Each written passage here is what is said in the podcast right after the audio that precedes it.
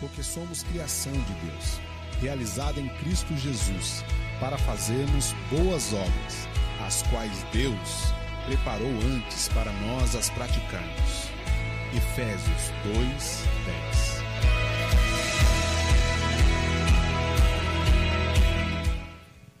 Para que estou na terra? Você já se, fez, já se perguntou isso, irmão? Você se fez essa pergunta? O que, que você está fazendo aqui? O que está acontecendo? Qual que é o plano de Deus? Que você ainda não morreu. Tanta gente morrendo, tanta gente desistindo de viver. E a pergunta que fica é: para que estou na terra? Deus não te trouxe aqui para te confundir, Deus te trouxe aqui para te esclarecer. Entenda qual é o propósito da sua vida nesse mundo. Uma das coisas que é extremamente necessário entendermos qual é o nosso propósito nesse mundo.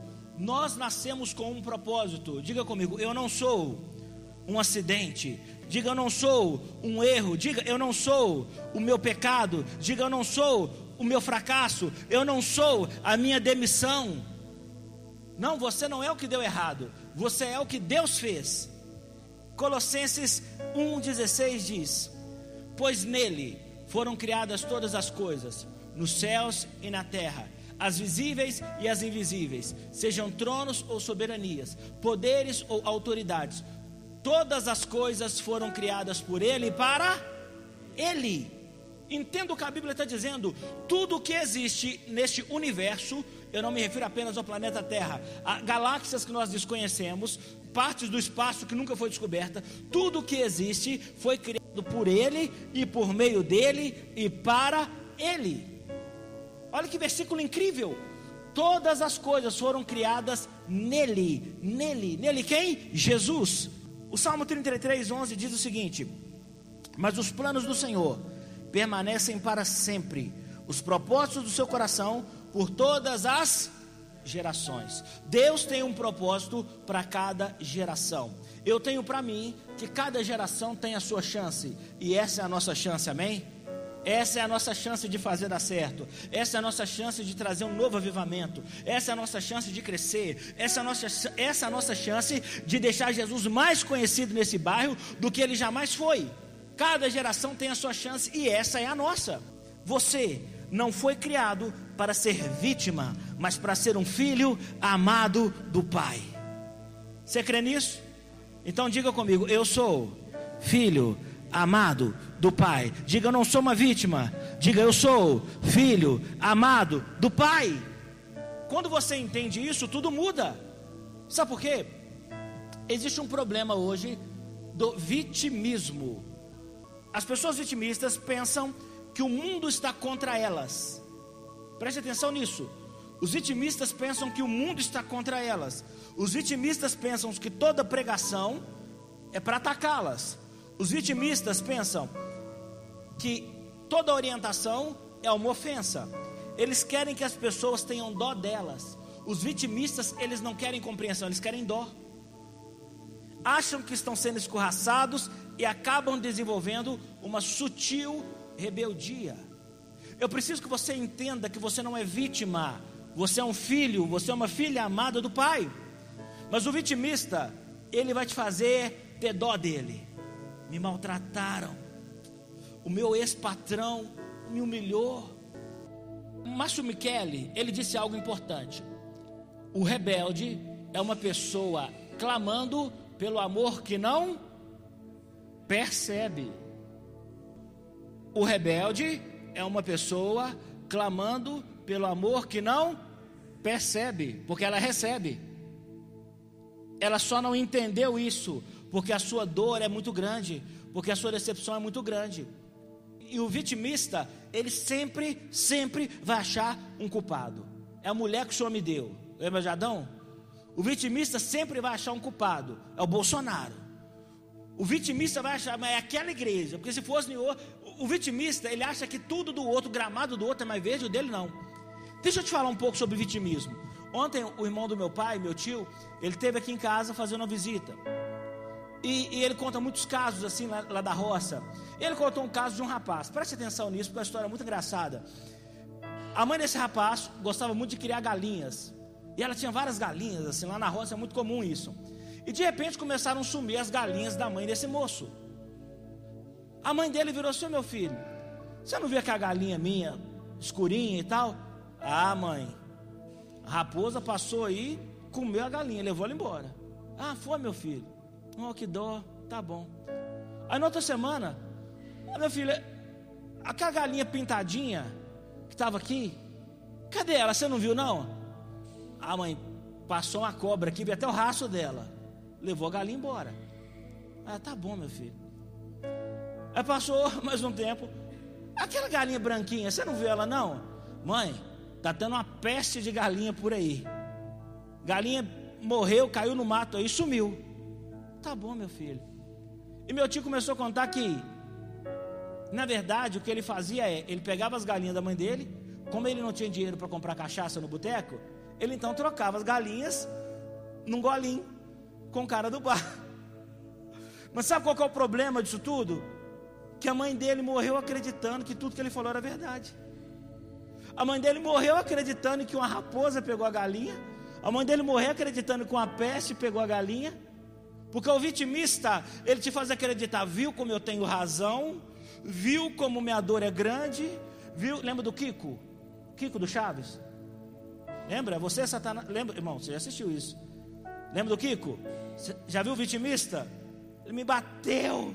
Ele fez isso comigo. E o vitimista ele vai arrumando desculpas. O pastor Josemar Bessa disse algo duro. Está preparado para ouvir? Ele disse: A sua desculpa é o berço que Satanás usa para te ninar. E quanto mais desculpa você dá, mais longe do propósito. Quanto mais desculpa você dá, mais distante da promessa. Irmãos, preste atenção, porque Deus sempre trabalha com propósito. Diga comigo, Deus sempre trabalha com propósitos. As pessoas ficam loucas. Nosso movimento tal está crescendo e vem contra as igrejas. Nossa, eles querem transformar nossos filhos nisso, naquilo. Fique tranquilo. Deus sempre tem um propósito. A Bíblia diz que Moisés foi tirado das águas. Ele pertencia ao povo de Deus, mas ele foi criado no palácio. Preste atenção. O inimigo, Faraó, cuidou de Moisés. O inimigo, Faraó, alimentou Moisés. O inimigo, Faraó, deu estudos para Moisés. Fique tranquilo, Deus tem pessoas sendo formadas em lugares inimigos. Deus tem gente, ah, pastor, mas a política, Deus tem um Moisés lá, fica tranquilo. Ah, mas esse movimento, não sei o que, Deus tem um Moisés lá, fique tranquilo. Deus tem a mania de fazer o inimigo abençoar seus servos. Você crê nisso? Não tem nada perdido, não, irmão. Para com esse negócio. Agora, por que 40 dias? 40 dias de propósito. A Bíblia deixa claro que toda vez que Deus quis mudar a perspectiva de alguém e prepará-lo para o seu propósito, Deus usou 40 dias. Primeiro, a vida de Noé foi transformada em 40 dias de chuva. Já leram isso? 40 dias de chuva. A vida de Moisés foi transformada por 40 dias no Monte Sinai. Os espias foram transformados por 40 dias enquanto investigavam a terra prometida. Davi teve a vida transformada durante 40 dias em que Golias ameaçava o, o, o povo de Israel. Elias, Jonas, a cidade de Nínive, por exemplo, foi transformada durante 40 dias, desde que Deus deu prazo para ele, que eles mudassem. Jesus foi fortalecido no ministério público porque ficou 40 dias jejuando no deserto. Olha quantos exemplos de 40 dias a Bíblia nos dá. Olha a importância desses 40 dias de propósito. É, é uma forma de espiritualmente nos posicionarmos em direção àquilo que Deus tem para nós.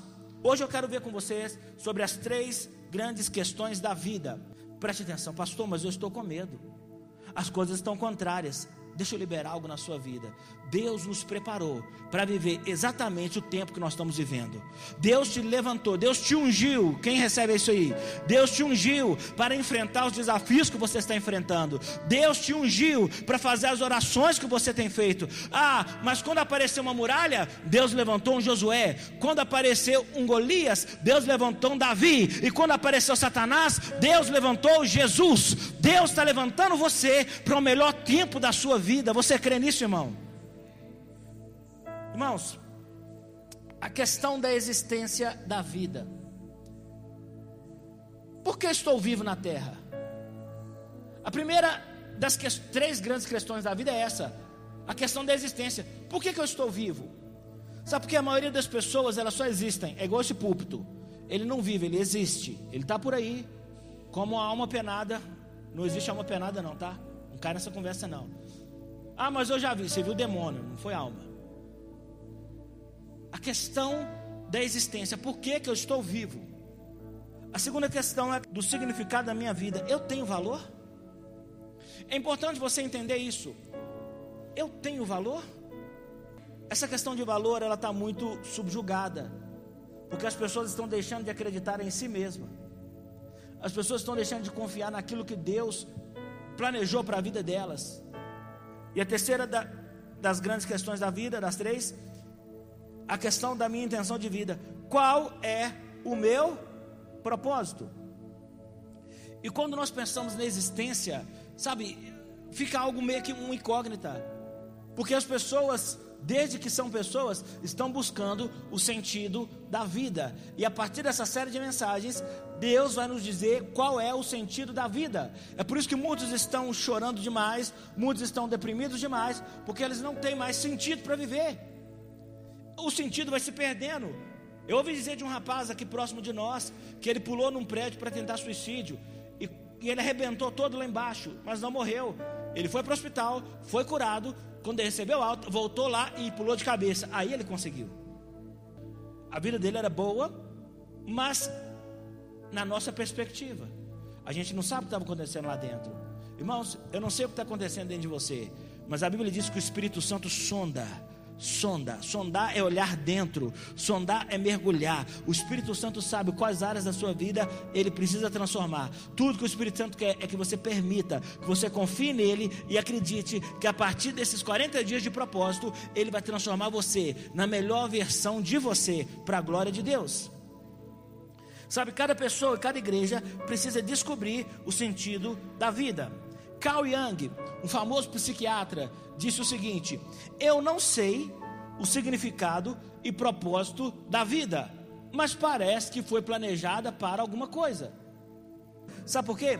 Nem a ciência consegue definir o propósito e o sentido da vida. Só Deus. Só Deus. Se você quer entender o porquê de uma criação, olhe e pergunte para o seu Criador. As três grandes questões da vida. Número um, a questão da existência. Por que estou vivo? Você já fez essa pergunta? É de verdade, irmão, por que você está vivo? Ah, porque eu estou respirando. Não. Por que você está vivo? Ah, porque Deus quer. Não, existe algo maior. Existe uma resposta mais profunda. É por isso que os vitimistas não conseguem viver. Porque eles têm tantos, tantas pessoas para eles colocarem culpa. Tem tantas questões para eles culparem. Que eles não conseguem descobrir o sentido. Jeremias 20, 18. Olha o que, que o profeta Jeremias escreveu. Por que sair do ventre materno?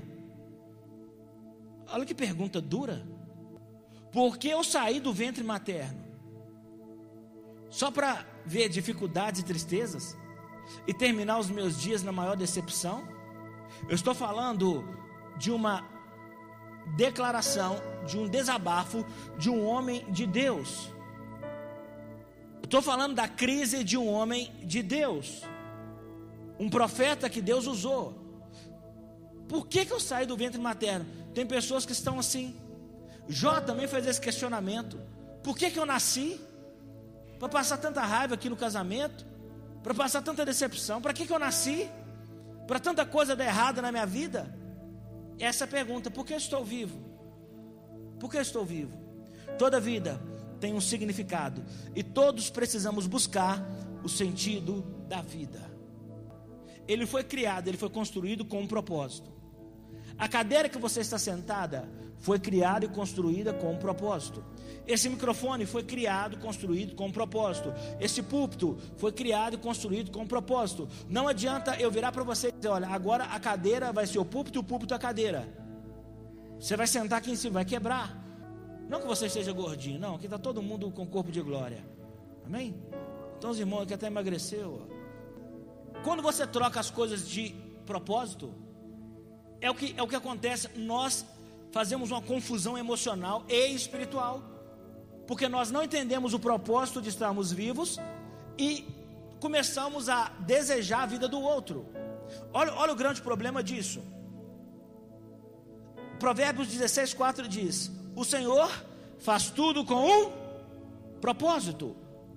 Se, esse, se, essa bateria tem um propósito, se esse teclado tem um propósito, se essa cadeira tem um propósito, você não vai ter? E é hora de você começar a entender qual é o propósito da minha vida. Porque senão você vai continuar se espelhando na vida dos outros, no Instagram dos outros, no Facebook dos outros, e vai começar a achar, é, Deus realmente não me ama, porque a pessoa tem essa vida e eu não, e Deus está dizendo, eu não te criei para isso, eu te criei para algo maior. Aí você começa a espelhar sua vida no ímpio. Ah lá, nem vai na igreja, nem ora, nem está nem aí, a vida dele está assim. É porque o ímpio, ele vai secar como a erva, mas o justo vai prevalecer. Irmãos, preste atenção no quanto isso é sério. O Senhor faz tudo com um propósito. Diga comigo, eu tenho um propósito. Eu estar pregando aqui hoje faz parte do propósito de Deus para a minha vida. Efésios 1,4. Porque Deus, escolhe, Deus nos escolheu nele, antes da criação do mundo, para sermos santos e irrepreensíveis em Sua presença. Deixa eu ler uma outra versão de Efésios 1,4 da, da Bíblia. A mensagem diz o seguinte: Muito antes de estabelecer as fundações da terra, Deus nos tinha em mente. Olha que poderoso.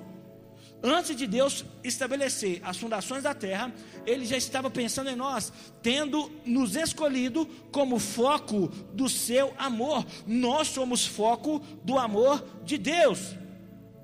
Então, para que que Deus me criou, pastor? Deus criou você para amá-lo. Deus criou você para amá-lo. Talvez você fale assim, mas não tem nem graça. Se você não consegue entender o amor de Deus, você vai viver uma vida com medo, porque o verdadeiro amor lança fora todo medo. Sabe por que você tem medo, tanto medo dessa enfermidade? Porque você ainda não confia que Deus te ama e Ele vai curá-lo. Sabe por que você tem tanto medo de perder as coisas, emprego, dinheiro? Porque você não confia que Deus te ama ao ponto de te trazer provisão. E o medo, ele vai afastando as coisas de nós. Por isso que Jó disse: O que eu temia me sobreveio. É sim, aquilo que você tem mais medo é que vai vir contra você. Mas o verdadeiro amor lança fora todo medo. O verdadeiro amor lança fora todo medo. Diga: Eu fui criado para ser amado por Deus Sabe, irmãos, isso é muito sério. Porque se você não tem noção do amor de Deus, você não vai conseguir correspondê-lo. O pastor Bill Johnson, ele conta uma história que ele estava num culto e tinha uma mulher no momento da adoração, igual nós tivemos aqui agora, e essa mulher levantava a mão, ela chorava. Mas ele estava no culto, sentado, né, na hora da adoração, e essa mulher fazia assim, chorava, e ajoelhava, deitava no chão e cantava até ficar rouca. E ele estava olhando e falou: É, gente, não precisa disso, né? Que exagero. E quanto mais ele ficava incomodado com isso, a mulher fazia Osana e tal. E ele, gente, que exagero. Aí uma mulher de Deus chamada Andy Becker chegou do lado dele e disse assim: Bill, como é lindo ver uma pessoa que foi liberta de 40 anos de prostituição adorando a Deus. Entendeu por que você não consegue adorar com tanta ah, vivacidade? Porque você ainda não entendeu o amor de Deus. Quando aquela mulher foi perdoada na casa daquele fariseu, ele disse: hum, se Jesus soubesse quem ela era, não teria nem recebido ela. Jesus falou: Você acha que eu te amo pouco porque você foi pouco perdoado? Quando você entende que Ele te perdoou, quando você entende que Ele te lavou, já era para você estar tá dando aleluia. Quando você entende que Ele te justificou, quando você entende que Ele apagou toda a dívida que era contra você, quando você entende que o Cordeiro de Deus morreu no seu lugar e não para você, mas no seu lugar, tudo muda. Sabe qual é o grande desafio da igreja hoje? É porque as pessoas que pensam pequeno querem título, querem oportunidade. Irmão, eu nunca pedi para pregar na minha vida e nem vou pedir. Sabe o que, que eu peço? Me deixa, Senhor, te conhecer todos os dias. Me deixa te conhecer todos os dias, porque eu entendi que o Senhor morreu por mim, que aquele sangue precioso foi derramado por mim. Você foi feito com um significado e precisa saber disso. Sabe qual é o maior prazer de Satanás? Ver a imagem e semelhança de Deus como um mendigo na rua. Olha lá. Imagem e semelhança de Deus. O maior prazer de Satanás é ver a imagem e semelhança de Deus na prostituição. Olha lá. A imagem e semelhança de Deus Mas deixa eu te dizer algo: o sangue de Jesus, ele é poderoso para purificar todo e qualquer pecado da sua e da minha vida. Se você crê hoje, todos os seus pecados serão perdoados. Para a glória de Deus. Irmãos, deixa eu te contar uma história. Durante a Segunda Guerra Mundial, havia prisioneiros no campo de concentração na Hungria. E esses prisioneiros eram obrigados a processar fezes humanas. É uma história real. E um dia, o exército dos aliados bombardearam aquele lugar e arrebentou aquela fábrica de processar fezes humanas. Aqueles prisioneiros não tinham mais o que processar. Mas os soldados alemães fizeram com que eles carregassem entulho daquela destruição para outro terreno. E no outro dia, eles eram obrigados a carregar o entulho de volta. No dia seguinte, eles tinham que carregar o entulho para o outro lado. E eles começaram a fazer a mesma coisa por várias semanas, até que eles começaram a entrar em paranoia. Eles começaram a fazer ações repetitivas, eles não viam sentido naquilo. E eles começaram até a se jogar em cima dos, dos soldados alemães para ver se tomavam um tiro e morria. Muitas pessoas estão assim, Talvez Satanás lançou uma bomba, talvez uma notícia, talvez uma crítica, arrebentou e confundiu suas emoções, e você vai de lá para cá, do quarto para a sala. Você já viu o, o, os relatos de pessoas deprimidas ou depressivas? Eu vou do quarto para o banheiro, do banheiro para a sala, até que ela entre em parafuso. Isso não é um termo técnico, não, tá? É popular. Aí você já para de acreditar nas pessoas porque uma pessoa te traiu. E por causa de Judas você perde Pedro. Pegou?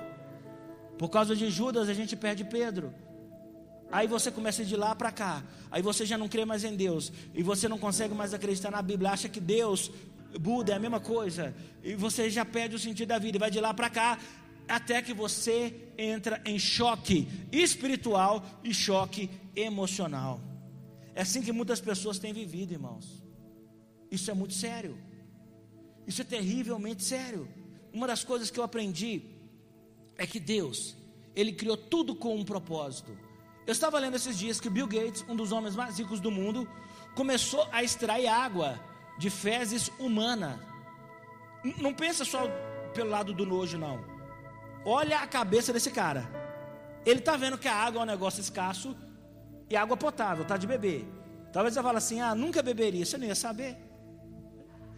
E ele começou a extrair água de fezes humana. Preste atenção, Deus deu ao ser humano uma capacidade tão grande que até as suas fezes, até as suas fezes produzem riqueza.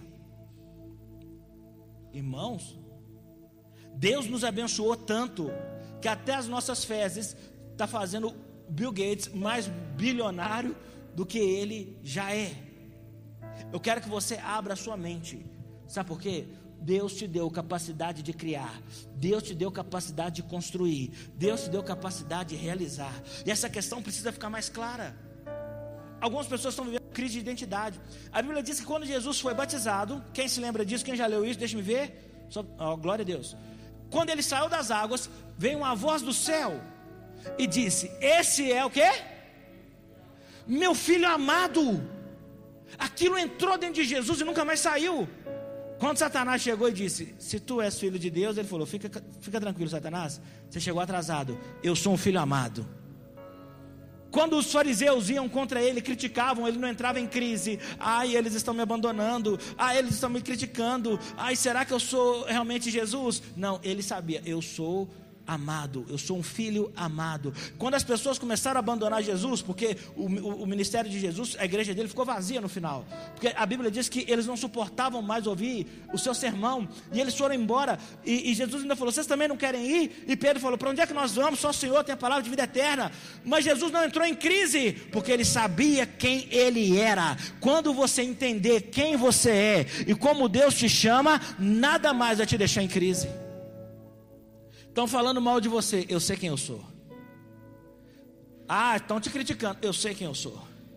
Uma das coisas que o salmista diz no Salmo 56: de uma coisa eu sei, Deus está do meu lado. Pessoas vão te deixar, pessoas vão, vão se juntar a você, pessoas vão te abandonar, pessoas vão te criticar, ainda sem razão. Não se preocupe, o que Deus disse sobre você. Eu sou um filho amado de Deus. Diga isso mais uma vez: eu sou um filho amado de Deus. Então, a questão da sobrevivência, esse é o primeiro e mais baixo nível. de todos, a pessoa simplesmente sobrevive. Ela sobrevive a um dia de trabalho, alguns sobrevivem a um culto, sobrevivem uma segunda-feira, elas vão sobrevivendo. Isso é muito pouco. Irmão, isso é uma condição de miséria. Eu escrevi meu livro Sobrevivendo no Deserto, porque no deserto você tem que sobreviver, mas na terra prometida você tem que viver. Aí talvez você está sobrevivendo ao estado do seu casamento, esse casamento está sobrevivendo, a sua vida financeira está sobrevivendo. Número dois, sucesso. Outras pessoas só pensam em sucesso. Sucesso. Nossa, sabe como é que nos ensinaram? Olha, não se preocupa com a obra de Deus, não. Viaja o mundo todo. Compra o carro que você quer. Compra o chocolate que você gosta. Coma o sanduíche que você quiser. Aí depois você escreve: Foi assim que eu fiquei pobre. Irmãos, outras pensam que sucesso é aquilo que está no Instagram. Ninguém vai postar uma foto chorando. Sabe por quê? É a necessidade de mostrar. É a necessidade. A Bíblia diz que Jesus se retirava para orar. Praticamente ninguém via Jesus orando, mas sabia que ele estava orando. Para com essa necessidade, sabe? É sucesso, sucesso, sucesso. Fico tão feliz quando algum irmão que conquista alguma coisa, quando cresce, porque é para isso mesmo que Deus nos, nos levantou. Mas sucesso não pode definir tudo na sua cabeça. Se eu tenho tanto sucesso, por que não me sinto realizado? Muitos livros hoje estão com essa temática. O meu grande problema com pessoas que não entendem é que não começa, ah, agora eu estou mal, não estou orando, não vou na igreja nenhuma, mas não começou aí. Não começou aí. Uma das coisas que minha mãe sempre falava comigo, quando alguma coisa dava errado, uma confusãozinha, né, coisa de menino, como é que começou? Número 3, significância. É nesse nível que Deus quer nos levar, no nível da significância. Você sabe o sentido da vida, isso lhe dá significância. Você sabe o quanto é importante para Deus, isso lhe dá significância. Você sabe qual é o propósito de Deus para a sua vida e o que está vivenciando, isso lhe dá significância, porque você foi criado para ser amado por Deus. Você foi criado para ser amado por Deus. Enquanto você resistir a esse amor, você terá dificuldades. Enquanto você achar que não, é, amor é ter dinheiro, pastor. Amor é minhas contas pagas. Não, não, não, não, irmão. Não confunda as coisas. Você precisa sentir-se amado por Deus todos os dias que você acorda, todos os dias que você ora. Porque algumas pessoas estão pensando o seguinte: olha, Deus está contra mim, Deus é meu inimigo. Quando Ele não é seu inimigo, Jesus transformou isso nós éramos inimigos de Deus, agora nós somos filhos de Deus. Irmãos, a maior verdade que uma igreja pode receber é a paternidade do céu. Satanás foi o primeiro órfão que existiu. Ele rejeitou a paternidade de Deus. E Satanás quer que você se sinta sozinho nesse mundo. Ninguém olha por mim, Deus não olha por mim, ninguém faz nada por mim. E Satanás vai isso, você é órfão, você não tem um pai. A primeira coisa que Deus fez Jesus saber, filho, eu sou o seu pai, você tem me dado muita alegria e você é meu filho amado. Entenda, você não é um acidente. Ah, pastor, minha mãe nem me planejou. Deus planejou. Mas meu pai nem me queria. Deus queria. Deus te queria, Deus te planejou. Pensa comigo. Você foi criado, formado no ventre da sua mãe. Talvez a sua mãe não conhecia Jesus. Talvez a sua mãe estava debaixo do mundo de trauma, talvez até um casamento difícil, mas o poder de Deus estava lá no ventre dela, gerando você. O poder de Deus estava lá formando seus ossos. O poder de Deus estava lá te protegendo. Até que o poder de Deus te fez nascer. Você é resultado do poder de Deus. Eu sou o resultado do poder de Deus. Eu não sou um acidente. O poder de Deus me gerou. É por isso que quando Deus diz para Jeremias: Antes mesmo que você fosse formado, antes mesmo que você nascesse, eu já te conhecia. Hã? Presta atenção. Antes de você nascer, eu já te conhecia. Porque Deus não te conhece daqui, Ele te conhece de lá. Você não foi planejado na crise, você foi planejado no céu. Você não foi planejado no carnaval, você foi planejado no céu, você não foi planejado na terra, você foi planejado para o céu. É por isso que nós vamos voltar para o céu, porque nós somos de lá e para lá nós vamos voltar. Questão da significância: eu tenho valor? a crise de identidade está imperando. Porque as pessoas começam com uma crise de ansiedade. E depois começam com uma crise de identidade. E depois elas começam com uma crise de espiritualidade. Ou de paternidade espiritual. Porque primeiro elas são ansiosas, querem tudo e não querem nada. Depois elas começam. Peraí, será que eu, que, eu, que eu sou o que sou mesmo? Você começa a deixar de acreditar em você. Eu sei que para pessoas com a cabeça pequena, coragem é soberba. Para o medroso, coragem é orgulho, olha que soberba. Olha, hum, só porque você é medroso, a pessoa não pode ser corajosa? Que negócio é esse? Eu tenho valor? Isaías 49, 4. Tenho me afadigado sem qualquer propósito. Tenho gasto minha força em vão e para. Essa foi a reflexão de um outro homem de Deus, um profeta de Deus, chamado Isaías. Chegou um ponto na vida dele que ele entendeu o seguinte: eu estou me afadigando à toa. Sabe, eu trabalho, eu aguento as coisas, eu já, nossa, tenho que lidar com tanta coisa, mas tudo sem qualquer propósito. Tenho gasto minha força em vão.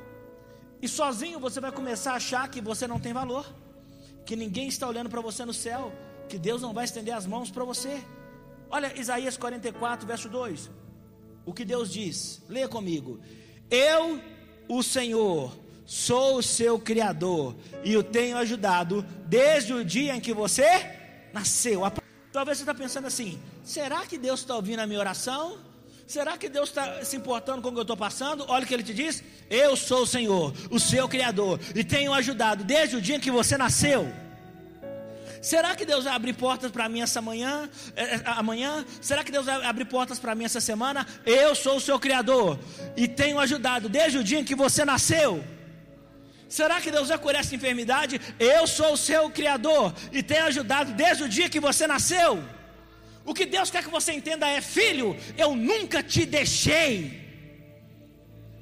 Ah, Deus, mas pareceu. Você lembra quando Jesus estava na cruz? Deus meu, por que você me desamparou? Lembra disso? Ele estava sangrando, ele tinha apanhado. Por que você me desamparou? Deus ficou calado na sexta, Deus ficou calado no sábado, mas no domingo, Jesus ressuscitou. Talvez você está com algumas orações sem resposta, fica tranquilo, o domingo está chegando.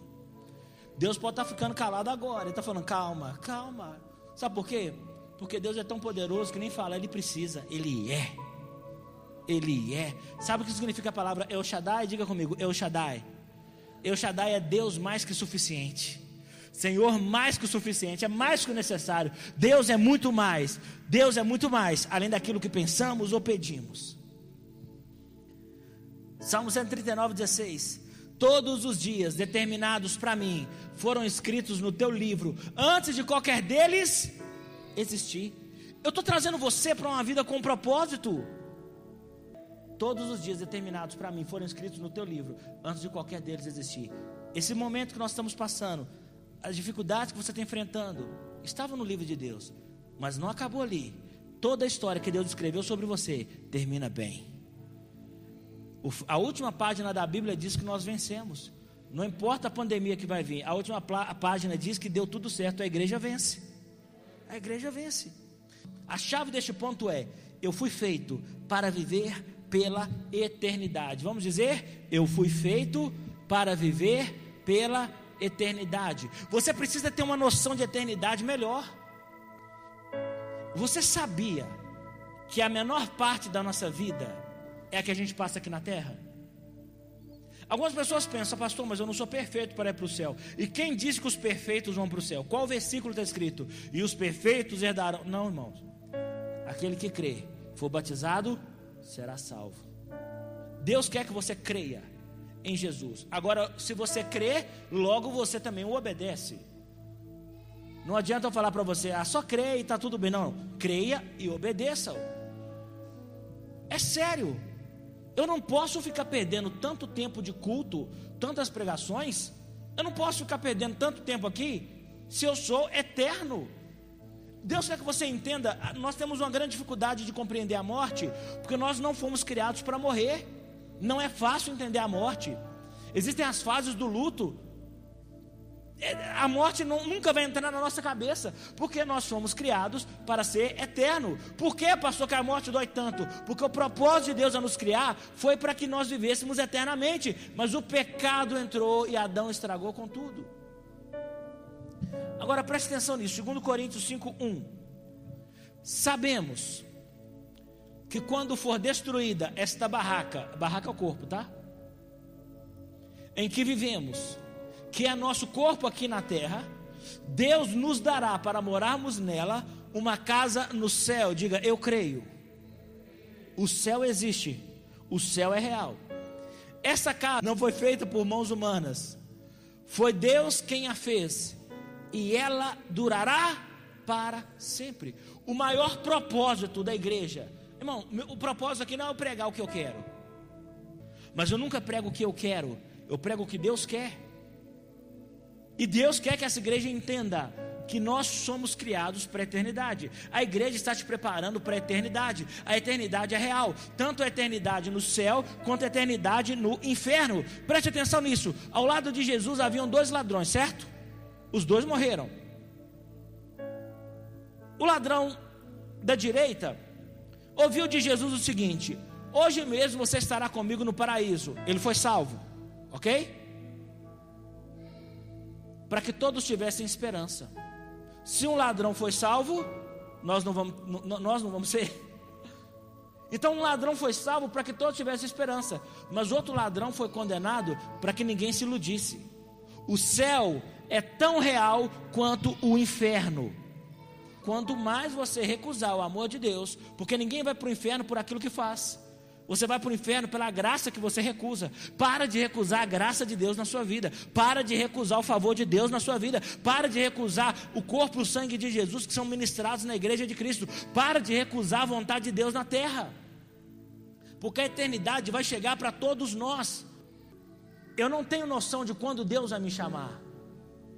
Mas eu não quero estar perfeito quando Ele me chamar. Não, não. Porque perfeito eu nunca vou ser.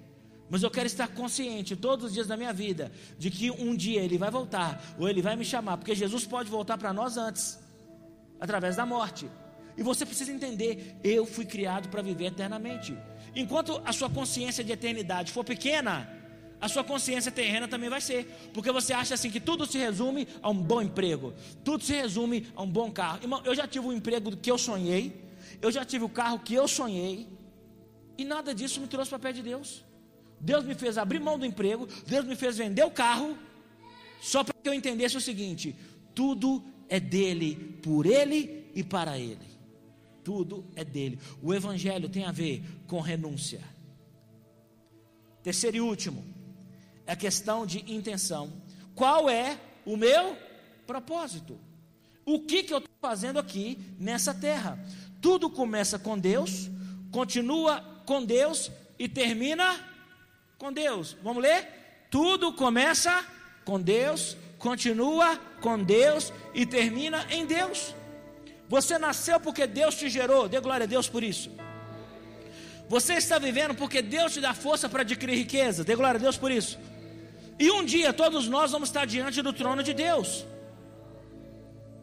Glória a Deus foi menor, mas nós vamos. Nós vamos estar diante do trono de Deus. E aí, numa, ah, meu diploma. E Deus falou: Quem disse que eu quero saber de diploma? Senhor, Senhor, curamos em Seu nome, realizamos muitos milagres em Seu nome, Senhor, expulsamos demônios em Seu nome. Mas eu nunca conheci vocês, afaste-se daqui. Porque quem vai para o céu é quem conhece a Deus e tem um relacionamento com Ele, não quem usa o nome de Deus. Consciência de eternidade. A Bíblia diz em Gênesis: no princípio Deus criou. Quando Jesus diz, Eu sou o Alfa e o Ômega, Alfa é a primeira letra do alfabeto grego e Ômega é a última letra do alfabeto grego. Ele diz, Eu sou o princípio e o fim, eu sou o autor e consumador. Deus está no início, mas Deus também está no fim. Por isso que Eclesiastes diz: Para Deus não importa como começa, para Deus importa como termina. Ah, esse ano começou tão ruim, mas como é que vai terminar? Ah, pastor, esse ano eu comecei tão desviado. Nossa, mas como é que vai terminar? Não importa como começou, descubra o seu propósito. Descubra o seu propósito. Ah, você já disse que Deus me ama, tudo bem, mas você também precisa amá-lo. Provérbios 9, 10. Se você conhece o Deus Santo, então você tem o que? Compreensão das coisas. Estou entendendo nada, pastor, está acontecendo na minha vida. Estou entendendo nada que estão falando de mim. Estou entendendo nada porque que minha vida virou de cabeça para baixo. Se você conhece o Deus Santo, então você tem compreensão das coisas. O meu propósito aqui na terra é de conhecer a Deus. Olhe para mim. Deus nunca pediu para ser estudado. Deus nunca pediu para ser estudado. Deus pediu para ser conhecido. Ele não disse estudem e prossigam em me estudar. Ele disse conheçam e prossigam em conhecer. Irmãos, o meu maior sonho para cada membro dessa igreja é que todos vocês conheçam a Deus muito mais do que eu.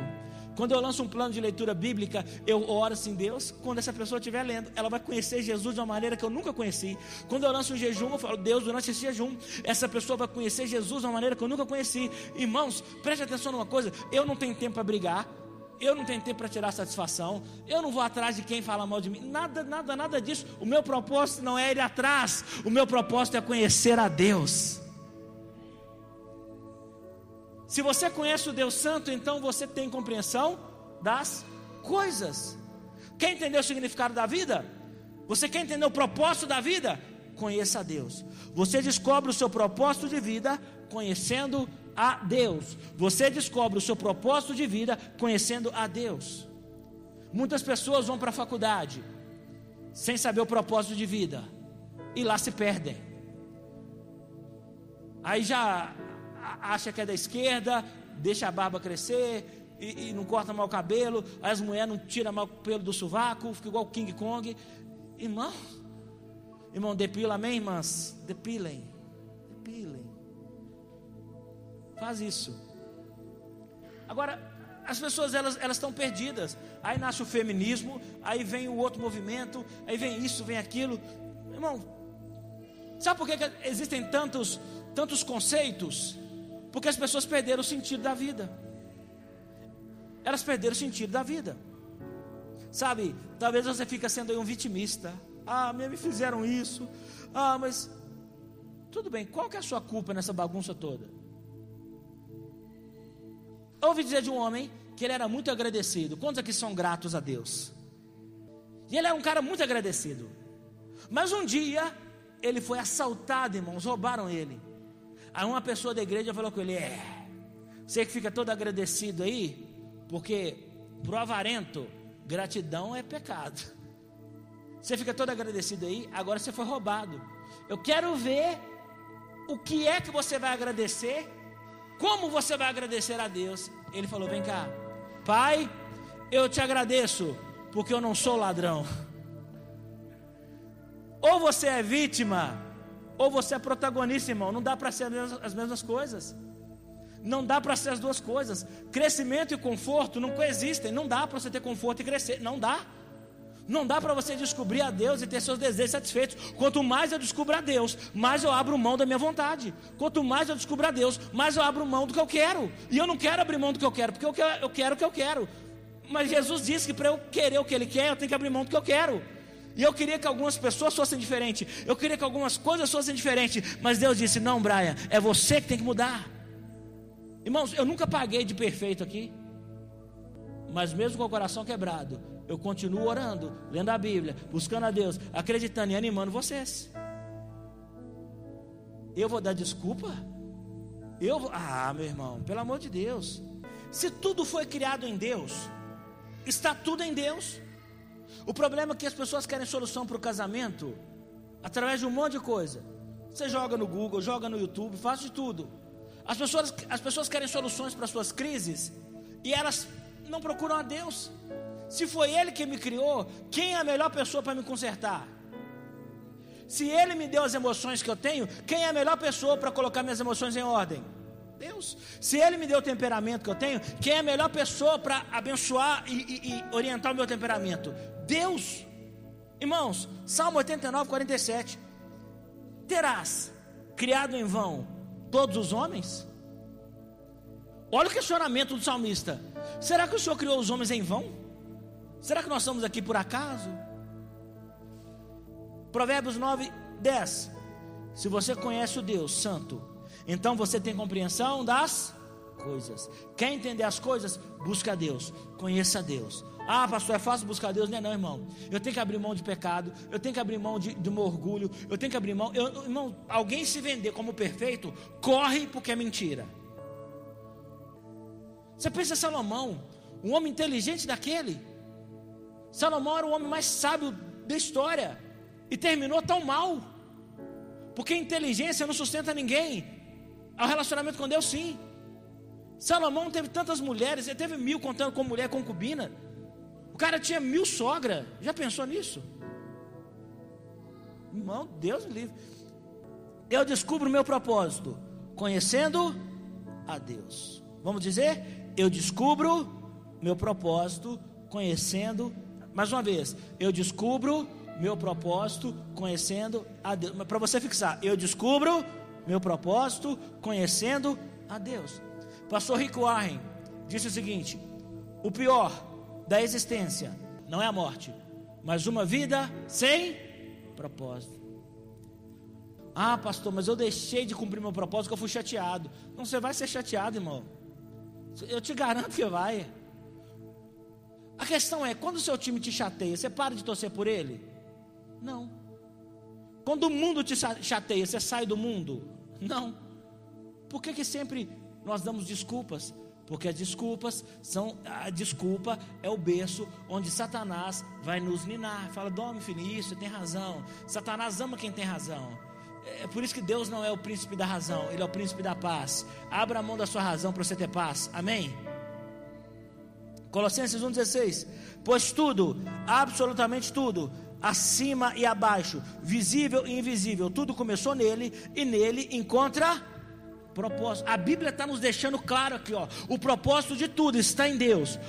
Pastor, mas como é que eu vou ser liberto? Como é que meu filho vai ser liberto? O propósito de tudo está em Deus. O propósito da cura que você precisa está em Deus. O propósito da libertação da sua família está em Deus. Ah, mas minha família, você não sabe como é que é, mas ele sabe, porque ele criou todos eles. O propósito está em Deus. Efésios 1:11 nele fomos também escolhido, escolhidos, tendo sido predestinados conforme o plano daquele que faz todas as coisas, segundo o propósito da sua vontade. Deus não faz nada por acaso, tudo que Deus faz é para um, para um propósito. Você não está aqui por acaso. Deus te trouxe aqui porque Ele tem um propósito. E o propósito da sua vida passa por essa igreja, passa por esse culto. Deus tem propósito. Muitas vezes nós não avançamos, a igreja não avança porque algumas pessoas se recusam a cumprir o seu propósito porque querem cumprir a sua vontade. Abra a mão da sua vontade e abrace o seu propósito. Efésios 1:11 é em Cristo que descobrimos quem somos. Dê glória a Deus por isso. E o propósito de nossa vida. Muito antes de termos ouvido falar de Cristo e de termos erguido nossas esperanças, Ele já tinha seus olhos sobre nós. Dê glória a Deus por isso. Já havia planejado para nós uma vida gloriosa. Dê glória a Deus de novo, pode dar. Gasta aí parte do projeto global que Ele está elaborando para tudo e para todos. Efésios 1:11. É em Cristo.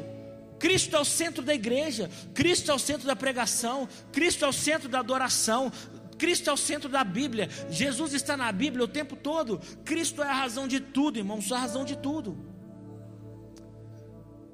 Somente através dos propósitos de Deus, sua vida terá sentido e realização.